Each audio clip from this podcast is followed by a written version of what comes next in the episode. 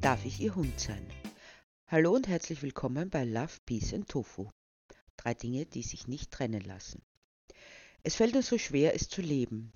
Wenn man sich den sogenannten normalen Lebensweg in unserer modernen Gesellschaft ansieht, so ist manches doch reichlich absurd.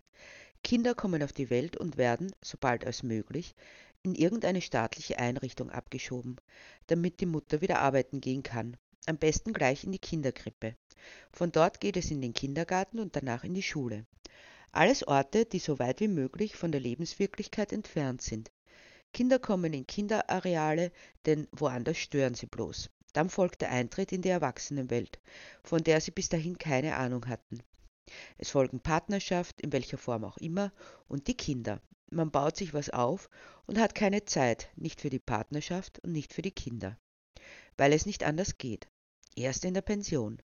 Dann sind die Kinder aus dem Haus und erwachsen und haben ihrerseits keine Zeit. Wenn man Zeit hat, dann ist niemand da, mit dem man sie verbringen kann. Und wenn jemand da ist, hat man keine Zeit. Irgendwann ist man allein und überlegt, wie könnte man herauskommen aus dieser Situation. Vielleicht durch ein etwas gewöhnungsbedürftiges Angebot. Von dem erzählt nun meine Geschichte mit dem Titel Darf ich Ihr Hund sein? Max Mank war alt, doch erst seit seine Frau gestorben war, fühlte er es deutlich. Bis dahin war es ihm nicht wirklich aufgefallen. Zuerst waren die Kinder aus und weggezogen. Nach und nach verließen sie die Freunde und zuletzt auch seine Frau. Sie war seine letzte Stütze gewesen. Zumindest seit der Pensionierung von nunmehr zehn Jahren. Nicht, dass sie eine besonders glückliche Ehe geführt hätten. Es war eben Ehe, und es war wie bei allen anderen auch. Nur wenn man keinen Beruf mehr hat und sich der Kontakt zur Außenwelt auf das Grüßen des Briefträgers oder ein paar Worte mit der Verkäuferin in der Bäckerei beschränkte, dann war man einfach aufeinander angewiesen. Seine Frau war nie arbeiten gegangen, denn er hatte sein ganzes Leben lang gut verdient. Gut genug, um drei Kinder großzuziehen, sich ein kleines Häuschen in der Stadt leisten und zumindest zweimal im Jahr auf Urlaub fahren zu können. Das war seine Vorstellung von Leben gewesen umsorgt und behütet zu sein, wenn er nach einem arbeitsreichen Tag müde und abgespannt nach Hause kam. Dann wartete ein liebes Fräuchen mit dem Essen und netten Worten auf ihn. Er brachte das Geld und kümmerte sich um sonst nichts. Sie besorgte den Haushalt, die Kinder und eben also weiblichen Kleinkram. Damit wollte er nichts zu tun haben. Das war ganz alleine ihre Sache gewesen. Und jetzt, da er alleine war, musste er jeden Tag aufs neue feststellen, dass sie das wirklich perfekt gemeistert hatte. Jedes Mal, wenn er etwas suchte, dachte er, Maria hätte es gewusst. Jedes Mal, wenn ihm der Kaffee oder das Brot ausging, dachte er, Maria wäre so etwas nicht passiert. Mittlerweile war es ein Jahr her, dass sie gestorben war. Am Anfang war er gänzlich verloren gewesen, wusste doch noch nicht einmal, wo der Zucker stand in der Küche oder wie der Ofen zu benutzen war. Es war ihm, als wäre er in ein völlig fremdes Haus eingezogen, das noch dazu viel zu groß war für ihn alleine. Nach und nach schaffte er es zumindest, das zum Überleben Notwendige selbst zu machen. Aber nein, Maria hätte alles besser gemacht. Warum hatte sie ihn bloß alleine lassen müssen? Warum hatte er nicht vor ihr gehen dürfen? Ein Jahr war vergangen und er hatte sein Leben immer noch nicht wirklich im Griff. Würde er es denn je wirklich in den Griff bekommen? Alles erschien ihm so mühsam, als müsste er völlig neu zu leben beginnen, völlig neu lernen. Dabei waren das doch zumeist nur Kleinigkeiten, wie das Einschalten des Geschirrspülers oder der Waschmaschine. Zu Anfang hatte er seine Wäsche in den Korb getan, so wie er es seit Jahrzehnten gewohnt war. Ob er sich erwartete, dass der Korb sich wie von Zauberhand leerte und dann die sauber gewaschene und gebügelte Wäsche im Kasten landete? Wohl kaum, aber er war es so gewohnt gewesen. Irgendwann ging sein Wäschevorrat zu Ende. Irgendwann quoll der Wäschekorb über. Dann musste er sich wohl oder übel mit der Waschmaschine auseinandersetzen. Wie hatte seine Frau das nur gemacht? Wie hatte sie das alles geschafft? Zum ersten Mal in seinem Leben machte er sich darüber überhaupt Gedanken, denn bisher war ja alles von selbst gegangen. Es war einfach zu selbstverständlich gewesen. Nach und nach lernte er es, doch so wie seine Frau schaffte er es nie. Die ersten Wochen war er einfach nur damit beschäftigt gewesen, sein Leben auf die Reihe zu bekommen. Immer wieder versprach ihm seine Tochter zu kommen, ihn zu unterstützen. Doch sie kam nie. Er verstand es. Schließlich hatte sie nun ihr eigenes Leben, in dem sie unabkömmlich war, das sie gänzlich in Anspruch nahm. Hätte er sich doch einen Freund zugelegt, zu einer Zeit, da er noch Kontakt zur Außenwelt gehabt hatte. Jetzt war es zu spät. Seine Welt war das Häuschen und der kleine Garten. Max Mank erinnerte sich noch gut an den Tag, an dem sie in dieses Häuschen eingezogen waren, vor etlichen Jahrzehnten. Natürlich war es nur halb fertig gewesen. Nackte Glühbirnen hingen von der Decke, vor den Fenstern gab es keine Vorhänge. Aber immerhin, man konnte darin wohnen. Nach und nach richtete seine Frau es ein. Mit jedem Stück, das sie dem Haus hinzufügte, fügte sie ein Stück Wohnlichkeit und Behaglichkeit hinzu. Auch das war ihre Aufgabe gewesen. Seit sie ihn so plötzlich verlassen hatte, gab es keine Veränderungen mehr. Er wagte nichts weg und nichts hinzuzutun. Wenn er im Garten saß, sah er die Blumen, die Maria gepflanzt hatte. Aber sie waren mittlerweile verkümmert, ebenso wie ihr Gemüsebeet.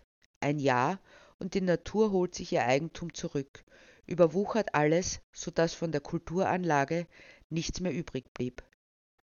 Diese Natur war auch rund um das Häuschen gewesen, damals, als sie einzogen. Stundenlang konnte man über Felder und durch kleine Wäldchen wandern. Damals lag ihr Häuschen am Stadtrand, doch mittlerweile hatte die Stadt es verschluckt, die ewig pulsierende und sich ausdehnende, ungehemmt wachsende und vereinnahmende. Rundherum waren Häuser gebaut worden, immer mehr und mehr Häuser. Die Infrastruktur wurde ausgebaut und die vormals ruhige Straße vor dem Haus wurde zur Durchzugsstraße für den Berufsverkehr, die Straßenbahn und viele Busse. Laut war es um ihn geworden, während es in ihm immer stiller wurde. Er hatte sein Leben gehabt, nun schien er nichts weiter mehr zu tun zu haben, als zu warten, bis auch sein Leben ein Ende fand, bis er seiner Frau folgen durfte. Max Mank hielt es in seinem Häuschen nicht mehr aus. Immer öfter sah man ihn ziellos durch die Straßen ziehen, wenn man ihn denn hätte sehen wollen. So viele Menschen gingen an ihm vorbei, überholten ihn, streiften, wenn sie an ihm vorbeihasteten, doch keiner von all denen schien ihn zu sehen. Alle waren in Gedanken schon bei ihrem nächsten Ziel. Es ging so schnell, so fürchterlich schnell. Ungeduldig wurde gehupt, wenn er es nicht schaffte, schnell genug über die Straße zu gehen. Wonach waren die Grünphasen bei der Fußgängerampel wohl berechnet worden? Nach einem Spitzensportler, der in zwei Sekunden von einem Fahrbahnrand zum anderen hechtet? Warum hatten all die Menschen so wenig Zeit und er so viel davon? Damals, als die Kinder klein und seine Frau noch da war, da hatte er auch keine Zeit gehabt. Ein Foto seiner Familie stand auf seinem Schreibtisch. Ab und an nahm er es zur Hand und wünschte sich, er hätte mehr Zeit gehabt, die er mit seiner Frau und seinen Kindern verbracht hätte. Hätte er sich nicht einfach Zeit nehmen können, damals? Wäre es nicht irgendwie möglich gewesen, einmal eine Stunde früher nach Hause zu gehen, um mit ihnen über die Felder hinter dem Haus zu spazieren? Oder mit ihnen zu Abend zu essen? Vielleicht die Spielkarten aus dem Schrank zu holen und mit ihnen zu lachen? Er sah sich, da am Schreibtisch sitzend und seufzend das Foto zurückstellen. Er musste arbeiten, es ging nicht anders. Natürlich wäre es gegangen, sagte er in Gedanken zu seinem jüngeren Ich. Doch er erreichte es nicht mehr, und so blieb er im Büro zu einer Zeit, da sie noch da waren, bei ihm und er nicht gänzlich verlassen. Als sie da waren, hatte er keine Zeit gehabt. Jetzt waren sie nicht mehr da, und er hatte Zeit.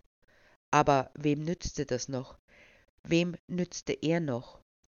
Sinn und ziellos streifte er durch die Straßen jeden Tag. Ab und an, wenn er nicht mehr weiter konnte oder wollte, setzte er sich auf eine Bank und beobachtete die Menschen.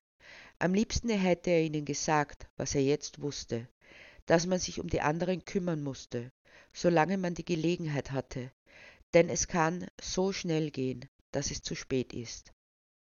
Dann, dieses Dann, auf das man sich immer so gerne verlässt, wird es nicht geben, denn die Menschen, die man für dieses dann eingeplant hatte, werden nicht mehr da sein. Er sagte nichts, denn all die Eilenden und Hetzenden hätten ihn nicht verstanden, so wie er es wohl damals auch nicht verstanden hätte. Felsenfest wäre er damals davon überzeugt gewesen, dass sich nichts ändert. Max Mank beobachtete, dass sich die Menschen nicht umeinander kümmerten, doch sie kümmerten sich um ihre Hunde. Aus irgendeinem Grund schienen diese Menschen mehr Zeit zu haben, diese Hundemenschen. Er sah, wie sie stehen blieben, einfach so, nur um ihren Hund zu streicheln. Er sah, dass sie mit ihrem Hund redeten, so wie sie es mit anderen Menschen nicht taten. Außer wenn ein Hundemensch einen anderen traf, dann blieben beide stehen und sie unterhielten sich. Menschen mit Hund sind anders, eben Hundemenschen, sagte er zu sich selbst, und da kam ihm eine Idee. Max Mank klingelte an der Haustüre seiner Nachbarin, Friederike Frei.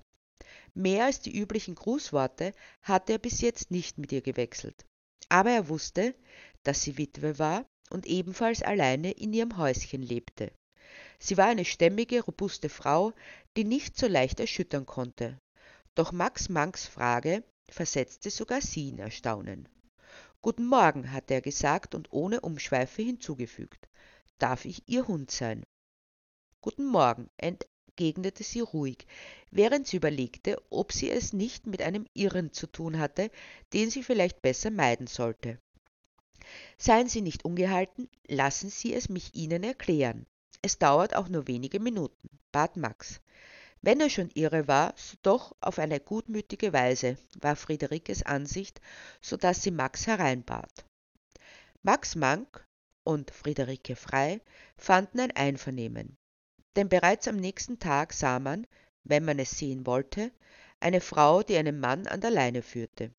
Nichts als seine Matratze hatte Max Mank aus seinem Haus mitgenommen, als er zu Friederike Frei übersiedelte und seinen neuen Dienst als ihr Hund antrat. Zweimal am Tag wurde er spazieren geführt, bekam regelmäßig seine Mahlzeiten und war für Friederike ein treuer, geduldiger Zuhörer. In allem war er ihr ein guter, gewöhnlicher Hund. Nur am Tisch von einem Teller essen zu dürfen, das hatte er sich ausgebeten.